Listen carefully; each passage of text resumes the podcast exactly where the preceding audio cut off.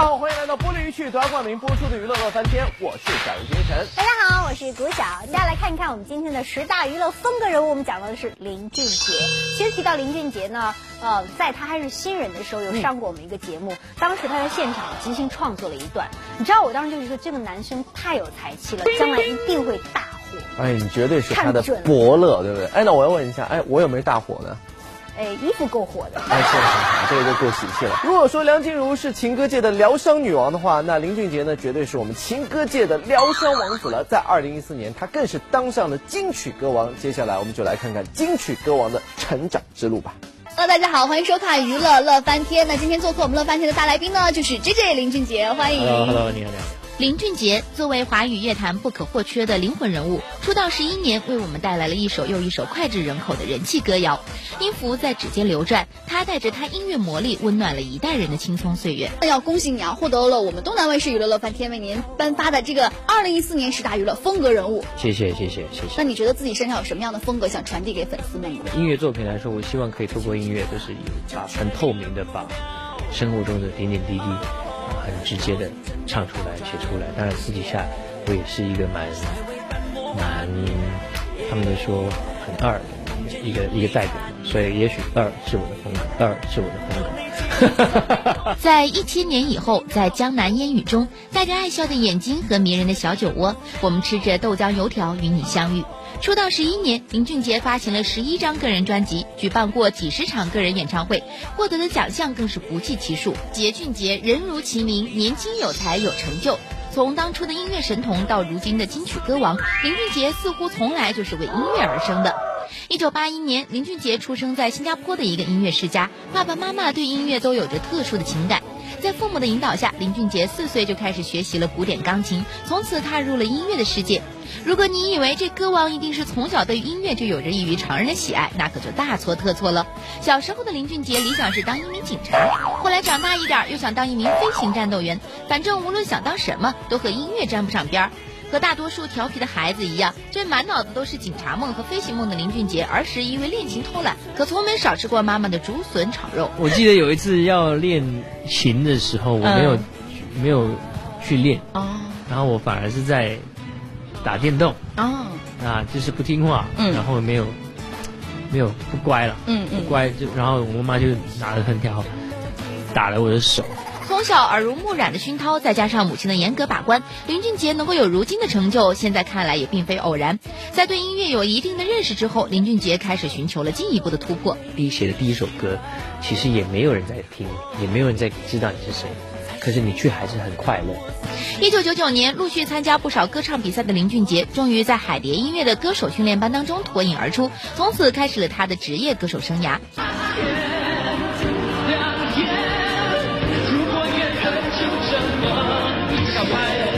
虽说这个造型不是一般两般的土啊，但是这个嗓音，无论是在过去还是在现在，都堪称一把好嗓子。签约后的林俊杰并没有像别的歌手一样立即出唱片，而是不断的在写歌，而他这一写就是四年。四年里边不断创作林俊杰，虽然没有在台前崭露头角，但是他所创作的歌曲早已经红遍了大江南北。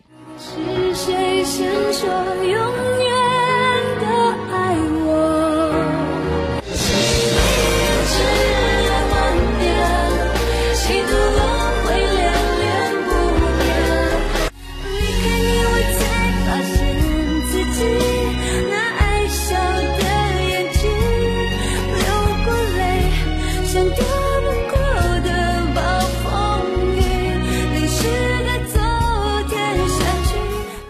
红歌先红，用来形容此刻的林俊杰是再贴切不过了。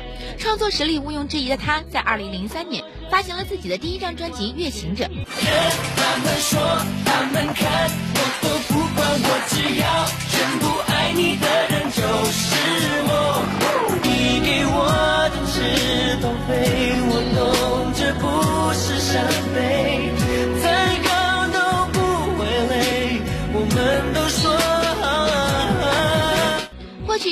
好事多磨吧。专辑《月行者》发行时期恰逢非典时期，这给专辑的推广和宣传带来了很大的难度。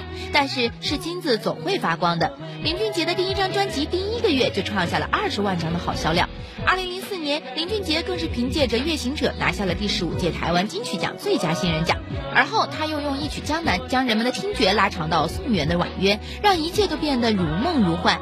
而这仅仅只是他的第二张专辑。就是这么一个乐坛新人，却在当年横扫各大颁奖仪式。他用他的音乐和歌声，以最快速的时间惊艳和征服了听众。优美的歌声、动听的旋律，都无不将林俊杰的音乐才华显露无遗。但即使有了如此良好的先天条件，谦逊的林俊杰还是不忘学无止境的道理。二零零五年，二十四岁的林俊杰决定赴美国深造，学习唱歌技巧。有付出就会有回报，良好的先天条件加上后天的努力，林俊杰在音乐创作方面都越来越得心应手。随后推出。出的几张专辑都势如破竹，口碑和销量俱佳。看到这里，想必各位观众心中一定和小编有着一样的疑问：林俊杰，你在创作的时候究竟使了什么魔法，才让歌曲变得如此动听呢？我做每一首歌，我都会回想起当当初写的第一首歌的那种、那种、那种激情，写出来了，好好好听的那种感觉。就是那时候什么都没有，但是只有我跟我的音乐。的音乐带给我的那种感动、那种兴奋、那个那个快乐，啊！我希望我在做每一首歌曲，不管是为自己做或为别人做，其实都要有那种快乐。单纯的爱音乐，单纯的想做好每一首歌，这份单纯的心，或许就是林俊杰所拥有的音乐魔力。不过这话又说回来，小编可听说艺术家总是有些异于常人的怪癖，林俊杰你怎么看呢？我的小癖好蛮多的，我觉得这如果是在自己的自己的录音室没有别人的情况下。我我可能就会觉得身上穿的很多衣服，比如说有外套，我都会想，不是裸体穿。有时候真的会。可是生活并总非自在，起起落落也是稀松平常。自出道以来，似乎总是顺风顺水的林俊杰，在接下来的一段时间里边，经历了前所未有的打击。明星跨界发展早已不是什么新鲜事儿。二零零八年，在歌坛小有成就的林俊杰，想要寻求更多的发展，于是他将事业的触角伸向了电视剧。这手好冰啊！怎么了？冷气太冷。没事没事，我有点事，我先走了。对不起。喂？啊？可是我现在有事情哎。虽然一心想要寻找新突破。但在这个之前从未接触过的领域，林俊杰似乎失去了方向。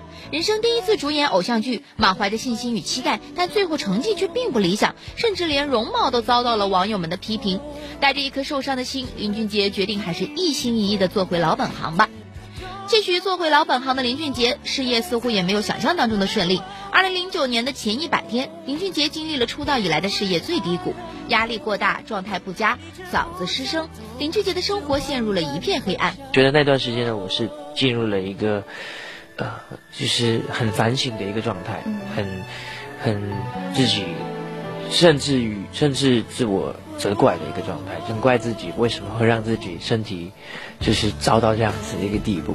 没有了灯光，没有了舞台，没有了歌迷，甚至连音乐似乎都要离他而去。这样的生活让林俊杰无比绝望。我不会去问很多朋友怎么办怎么办，我反而是自己关在房间里面，有时候会自己痛哭，有时候吗？有时候会很生气，有时候会哭，有时候难过，因为一直唱不上去那种无助无力，然后又很烦躁。不管过多少一百天，爱你的人依旧会爱你。经历了黑暗的一百天，二零零九年年末，林俊杰终于带着自己的新专辑《一百天》回归歌坛。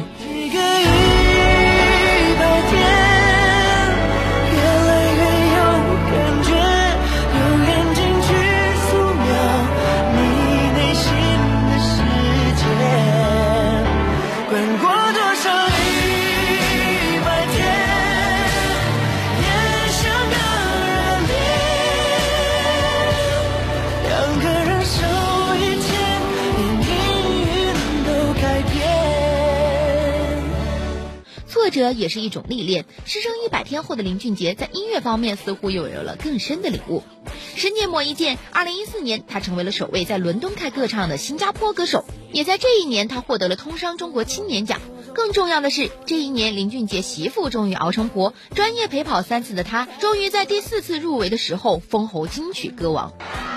最佳国语男歌手得奖的是林俊杰。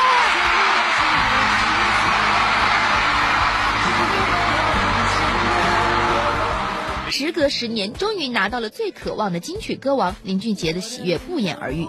二零一四年底，林俊杰发行了自己第十一张个人专辑《新地球》，这也是获封歌王后发行的首张专辑，压力在所难免。然后在这个金曲奖的时候，之后再发专辑，会不会有压力啊？压力多少是会有的，因为你知道大家都在看，都在期待看你有什么新招之类的，当然会多多少少会想说，我不能够让大家失望。我不能让粉丝们的期望，呃，让他们就是失望，所以希望可以给大家最好的。刚刚前面的十大娱乐风格人物讲的是林俊杰，嗯，其实我觉得林俊杰的在事业上绝对的成功，但是我觉得有点小遗憾，就是在感情路上。在之前呢，他在演唱会上有给这个田馥甄示爱，但是后来好像就不了了之，我觉得有点可惜。本来是男才女貌挺合适，但我觉得呢，以林俊杰这样的才华，绝对不用担心，而且他还有他的浪漫大招。接下来我们电视机前的男生朋友们可要好好学习一下。让林俊杰来教你们怎么如何浪漫的追女生。事业有成，但是情感世界仍是一片空白的林俊杰，一转眼就到了三十而立的年纪。一心专注工作的他，便对父母的期盼开始有些着急。我觉得我爸妈虽然没他们没有催我，但是多少会会希望有有一个看到我呃得到自己的另外一半的幸福了。呃，只能说我会好好把握，就是不管是呃就是工作上以外的时间，呃尽量好好的。就是如果有有有遇到对的好的对象，我会好好把握。虽然现实生活当中林俊杰的绯闻一直是源源不断，从小师妹金莎到富家女琳达，再到模特陈丽冷，这究竟哪段是真哪段是假？小编还真不好说。但是可以肯定的是，林俊杰对田馥甄一定有着不一样的情感。他是呃永远不变的，在我生命中，我觉得每个男生都有一个女生嘛，对，就是呃就是这个感觉是一一一直会存在的。面对自己的女神，林俊杰终于在二零一三年鼓起了勇气，对自己的女神发出了浪漫大招。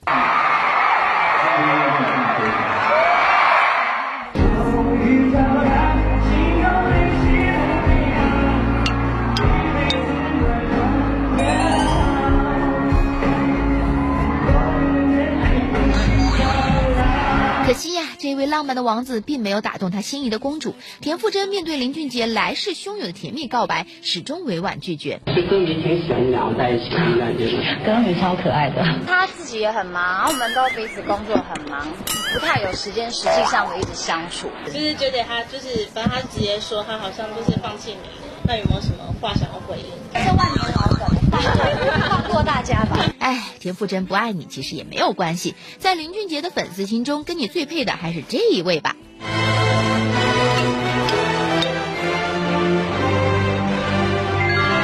林俊杰，你说你和怀秋两个大男人，每次都如此公然的大秀恩爱，你怎么可能找到另一半呢？那他算是最懂你的男人吗？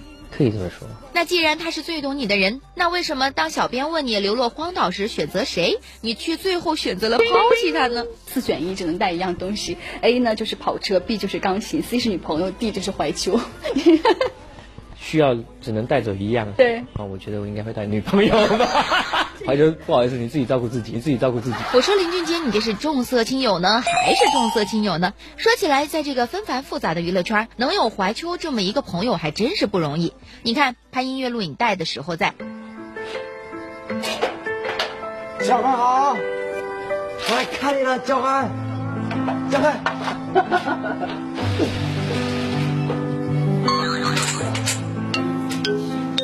店开业的时候，在刚亲你，你觉得感觉怎么样？好像有点勉为其难。我觉得不太适合在这个这个今天这样子做。上节目的时候还是在康熙来了，呃，每次上的时候都会很紧张，因为因为主持人问的问题都是非常的那种很直接，然后我会担心说讲错话，或者是就是可能回答不够不够他们想要的那这个效果。但是我觉得这次呃跟怀秋算是我的安全感。只能说有有如此，夫复何求呢？那你们兄弟之间有吵过架吗？就有意见不合的时候？我们比较没有大吵过，我们都是念对方的，有时候会念他。我说你可以不要想那么多嘛，你可以去放松一点，快乐一点嘛。这样，那他反而也会互互呛我说，你可以不要那么笨嘛，你可以不要把每个人总是都想得很好。林俊杰就是这么一个单纯、善良、阳光的大男孩。十一年，用他动人的歌声和纯真的性格感染着我们，为我们带来了源源不断的温情与感动。虽然时光荏苒，虽然沧海桑田，但是懂得坚持的人，运气一般不会太差。出道十一年，林俊杰的独特魅力和风格也传递了十一年，而我们相信他与他的风格还将陪着我们一起走过下一个、再下一个、再再下一个。欢迎来到玻璃曲娱乐显微镜的环节，只答的问题呢就有机会拿到我们奖品喽！来看看昨天问题的正确答案就是曾国成，恭喜以下的朋友，除了获得玻璃曲提供的大礼包一份之外呢，另外还有炎亚纶亲笔签名的专辑是送给你们的。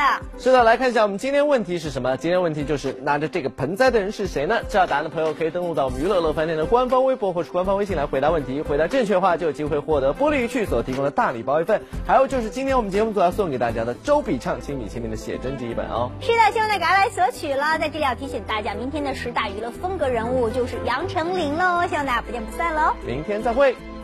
倘若那天把该说的话好好说，该体谅的不执